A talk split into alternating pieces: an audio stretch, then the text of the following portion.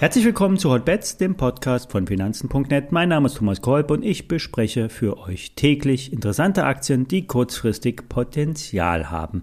Vorab der Risikohinweis.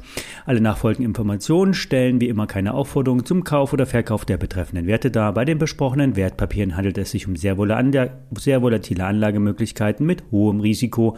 Dies ist keine Anlageberatung. Ihr handelt wie immer auf eigenem Risiko. Gestern hat die Europäische Arzneimittelbehörde den Covid-19-Impfstoff von Johnson Johnson freigegeben. Es scheint zwar eine mögliche Verbindung zwischen der Impfung und der sehr seltenen Fällen von äh, Blutgerinnseln geben, zu geben, allerdings überwiegen die Vorteile laut der Behörde. In diesem Zusammenhang wollen wir die Aktie von Vakutec anschauen. Das Unternehmen ist spezialisiert auf temperaturstabile Transporte, unter anderem für Impfstoffe und Testkits.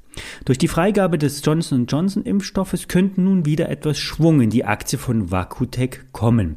2020 war das beste Jahr in der Unternehmensgeschichte. Wenn nun die flächendeckende weltweite Distribution der Impfstoffe weiter an Fahrt aufnimmt, sollte es mit den Rekordergebnissen auch in diesem Jahr weitergehen. Die Analysten erwarten weiter steigende Margen und sehen einen nachhaltigen Turnaround. Darüber hinaus wurde die Vakuum-Isolationstechnologie auch in anderen Bereichen weiterentwickelt. So wurden hocheffiziente Isolationslösungen entwickelt, zum Beispiel für Pipelines in engen Gebäudeteilen oder im Hitzeschutz bei Batterien. Thema Elektromobilität.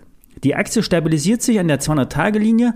Nach Einschätzung des Nebenwerteexperten Michael Schröder vom Aktionär könnten die Zahlen aus dem Q1 einen Sprung in der Aktie auslösen, zumindest in Richtung 40 Euro. Die Analysten vom Bankhaus Metzler trauen der Vakutech sogar 45 Euro zu. Das wäre eine 50% Chance. Gestern haben wir den Kurssprung bei Sino erklärt. Heute schauen wir Flatex die Giro an und sehen eine günstige Alternative. Noch vor kurzer Zeit hatte der Online-Broker seine Zahlen aus dem Vorjahr vorgelegt. Die Kundenzahl wächst dynamisch, die Trader handeln rund 60 Prozent mehr und die im letzten Jahr nur teilkonsolidierte DiGiro lässt noch viel mehr erwarten. Der Vorstand betreibt, wie man so schön sagt, aktives Erwartungsmanagement und korrigierte schon mal die Prognosen für das laufende Jahr drastisch nach oben.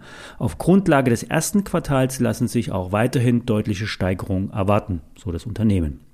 FlatEx Giro springt nun bewertungstechnisch in Richtung 3 Milliarden Euro. Die Experten sagen weiterhin kaufen für die Aktie. Alternative, eine Alternative ist äh, die Heliad Beteiligungsgesellschaft. Hinter dieser steckt maßgeblich Bernd Förtsch, der Herausgeber vom Aktionär und Gründungsvater von Flatex. Heliad hält noch rund 5% der Flatex Giro Aktien und ist das wertvollste Asset im Portfolio.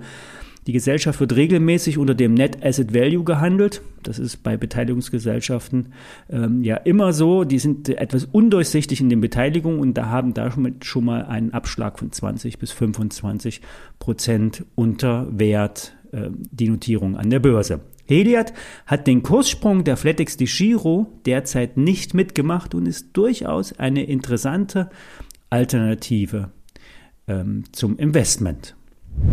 Vor einiger Zeit habe ich für Kevin die Kreuzfahrtaktie Carnival besprochen. Jetzt wünscht er sich unter anderem einen Blick auf die äh, Siemens-Familie. Wir fangen heute mit Siemens Energy an.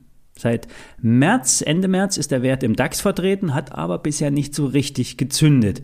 Siemens Energy versucht das Thema Wasserstoff aufzugreifen und erhofft sich aus dem Milliardenmarkt grüner Wasserstoff ein Stück abzuschneiden. Es geht hier wie zu erwarten, um den Transport, die Speicherung und schlussendlich um die großtechnische industrielle Nutzung. Ein anderes Thema ist das Infrastrukturprogramm in den USA. Hier will Siemens Energy im On- und Offshore-Windmarkt punkten. Es geht hier vor allen Dingen um die 100 Milliarden Dollar, die in Stromnetze fließen sollen, zum Beispiel in Umspannwerke und Transformatoren.